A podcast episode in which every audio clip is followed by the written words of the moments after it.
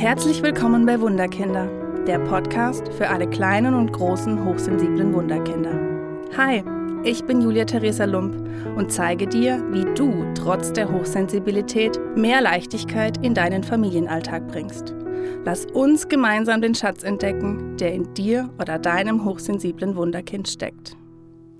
Hallo ihr Lieben, heute gibt es eine neue Podcast-Folge von mir und zwar mit dem Thema ich will nicht hochsensibel sein. Ich möchte so sein wie alle anderen, aber nicht hochsensibel.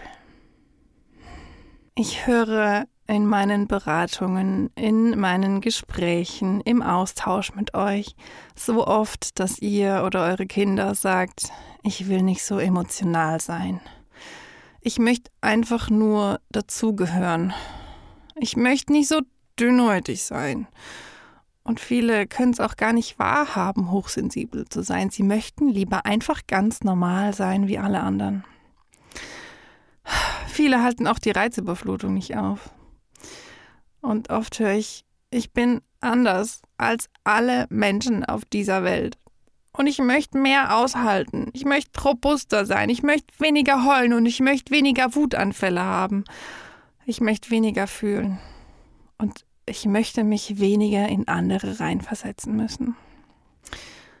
Und in so vielen Beratungen, ja, höre ich genau das. So viele Kinder und Jugendliche wollen anders sein. So viele Kinder und Jugendliche fühlen sich falsch, fühlen sich nicht richtig, fühlen sich, ja, als, als würden sie sich ändern müssen, um in die Welt zu passen.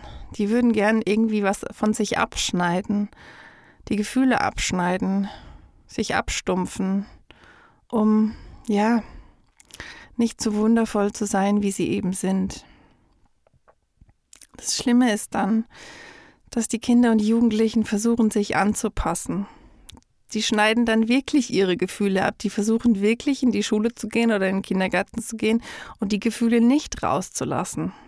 Die spannen sich dann aber so an und schneiden so ab, dass psychosomatische Erkrankungen obendrauf kommen. Kopfschmerzen, Bauchschmerzen. Da habe ich schon so viel erlebt. Ich habe sogar ein Kind, was wirklich morgens sich übergeben hat, weil es einfach so unter Spannung stand, weil es so nicht sein sollte, wie es war. Sie versuchen cool zu sein, vor allem wenn ich dann an die Pubertät denke, sowieso noch mal mehr. Viele weinen erst, wenn sie zu Hause sind, lassen da ihre Wutanfälle, ihre ja oft Weinanfälle raus und bekommen dann Angst vor der Schule oder vor dem Kindergarten. Die bekommen Angst davor, was sagen die anderen. Was sagen die Lehrer? Oh Gott, die wollen von mir auch noch, dass ich gute Noten schreibe, aber ich schaff's doch sowieso schon nicht, irgendwie in die Schule zu gehen, ohne mich irgendwie unterdrückt zu setzen. Und ich verrate dir jetzt ein Geheimnis. Ich wollte so lange anders sein. Ich wollte so lange meine Gefühle nicht fühlen. Ich wollte cooler sein, nicht auffallen, egal ob in meiner Pubertät oder auch noch im Erwachsenenstadium. Ich wollte oft einfach nur so sein wie alle anderen. Ich war dann auch, ich habe versucht so zu sein wie alle anderen. Aber ich habe mich nie so akzeptiert, wie ich bin. Ich habe mich immer klein gemacht und schlecht gemacht boah, jetzt fühl doch nicht so, boah, jetzt reiß ich doch mal, boah. Nicht nur von außen habe ich diese Sätze gehört, sondern auch in mir. In meiner Pubertät habe ich mich dann wirklich mit Alkohol und Rauchen betäubt, benebelt, um die Gefühle nicht fühlen zu müssen, um die Wahrheit nicht sehen zu müssen. Zusätzlich habe ich meinen Körper gezwungen, schlank und dünn zu sein, um für die anderen schön und attraktiv zu sein, um nicht anzuecken, um einfach mit der Masse mitschwimmen zu können. Ich habe so viel Sport gemacht. Ich habe so mich verkasteit. Ich war so böse zu mir selbst. Ich habe so viel Sport gemacht und mir dann so wenig zu essen gegeben und war dann auch stolz auf mich, dass ich irgendwie bei 1,75 Meter dann irgendwie 59 Kilo hatte. Als ich dann erwachsen war, habe ich ja immer, immer, immer gearbeitet. Immer gearbeitet für fünf um mehr Lob zu bekommen. Aber ja, immer noch gefühlt, dass ich nicht gut genug bin, dass ich nicht alles schaffe, dass, dass, ja, dass, dass ich immer noch mehr Gas geben muss, weil die anderen könnten ja besser sein als ich. aber ich habe nicht gefühlt, was ich da eigentlich mit mir mache. Dass ich eigentlich, ja, dass eigentlich alles zu viel ist. Und mein Körper hat mich so oft in die Krankheit geschickt.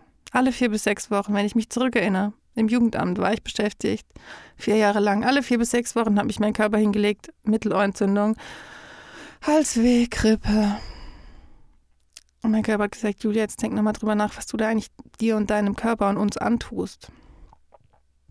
Und erst durch meinen Körper und die völlige Erschöpfung und Krankheit wurde ich ausgebremst und zur Ruhe gezwungen.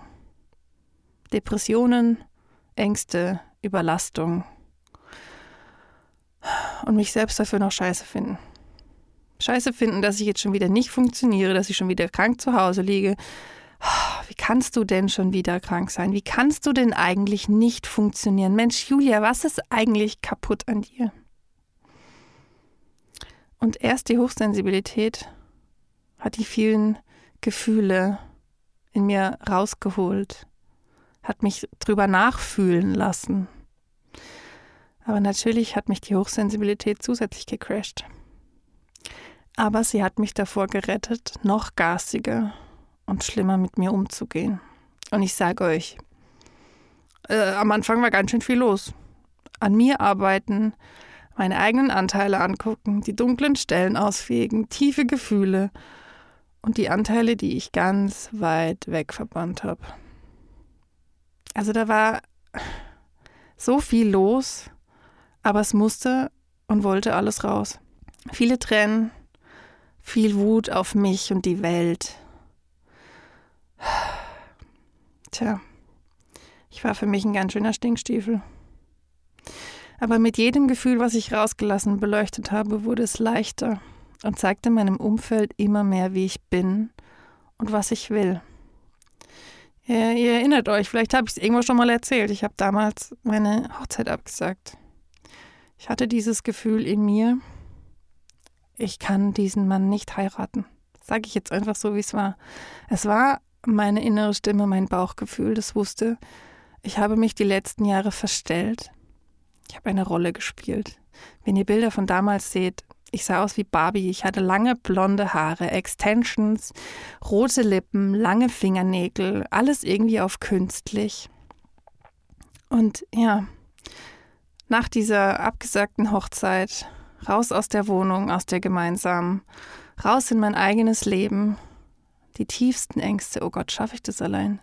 Wie ist es ohne Mann? Wie ist es, uh, alleine sein Leben zu meistern? Und ab da, ab dem Zeitpunkt, wo die Hochsensibilität in mein Leben kam, war natürlich alles gecrashed. Und am liebsten wäre ich immer noch, ja, hätte ich mich damals in mein Bett verkrochen und von dem Ganzen nichts wissen wollen. Aber seitdem hat sich mein Leben komplett verändert. Ich habe zugenommen. Oh mein Gott. Ich habe aufgehört, exzessiv Sport zu machen. Ich habe aufgehört, mich zu verkasteien. Ich, ich darf das essen, was ich möchte das essen, was mir gut tut. Ich darf auch mal einen Alkohol trinken, gemütlich auf der Terrasse. Ich muss mich nicht mehr vernebeln. Gott sei Dank habe ich mit Rauchen aufgehört. Und die Arbeit hat sich nach der Erschöpfung in dem Burnout im Jugendamt ja verändert. Seitdem darf ich die Hochsensibilität in, in die Welt bringen. Und ich möchte dir mit meiner Geschichte Mut machen, dass es viel schöner und angenehmer ist, du selbst zu sein, so wie du bist. Natürlich kann es echt anstrengend und am Anfang schmerzhaft sein. Aber danach, nach diesem Berg, entwickelt sich dadurch ein freies und so wundervolles Leben. Und auch unsere Kinder und Jugendlichen dürfen so sein, wie sie sind. Denn wir werden immer mehr von den Hochsensiblen. Wir werden immer mehr, denen es genauso geht wie uns. Fang an. Sei mutig. Sag dir, dass du es schaffen kannst. Hol dir Unterstützung. Sprech mit Freunden. Und fühl dich immer wieder in dich rein und frag dich, was du brauchst. Und auch, ja, ermutige die Kinder, mit ihren Gefühlen zu gehen, den Gefühlen zu vertrauen. Und wenn so Sätze kommen mit, ich möchte nicht so emotional sein, dann dreht es rum und fragt euch, Was für ein wundervoller Mensch bin ich, wenn ich diese ganzen Gefühle in mir habe und nach außen trage und es irgendwann einfach das neue Normal ist, dass wir alle so viel fühlen. Denn in uns drin schlummern in allen von uns so viele Gefühle. Und die Kinder und die Jugendlichen sind jetzt eben die Vorreiter, die Pioniere, die sagen, hey, ich kann sie nicht mehr zurückhalten. Erwachsenen, guckt bitte endlich hin zu euren Gefühlen, zu dem, was ihr wirklich wollt. Und am Anfang scheppert es immer, am Anfang ist es immer mal schwierig. Deswegen geht mutig voran. Legt den Kindern und den Jugendlichen die Hand auf den Schulter und sagt ihnen einfach, ich bin für dich da, so wie du bist.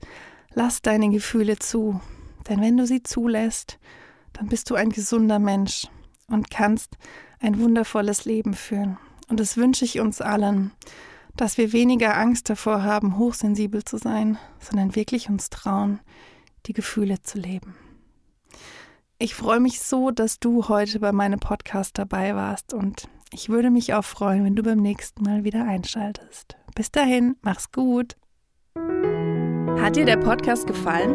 Oder hast du Themenwünsche und Fragen zu deinem hochsensiblen Wunderkind?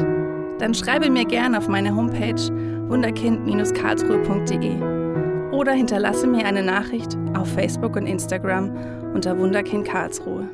Ich freue mich sehr, dass du hier bist. Alles Liebe, deine Julia Theresa.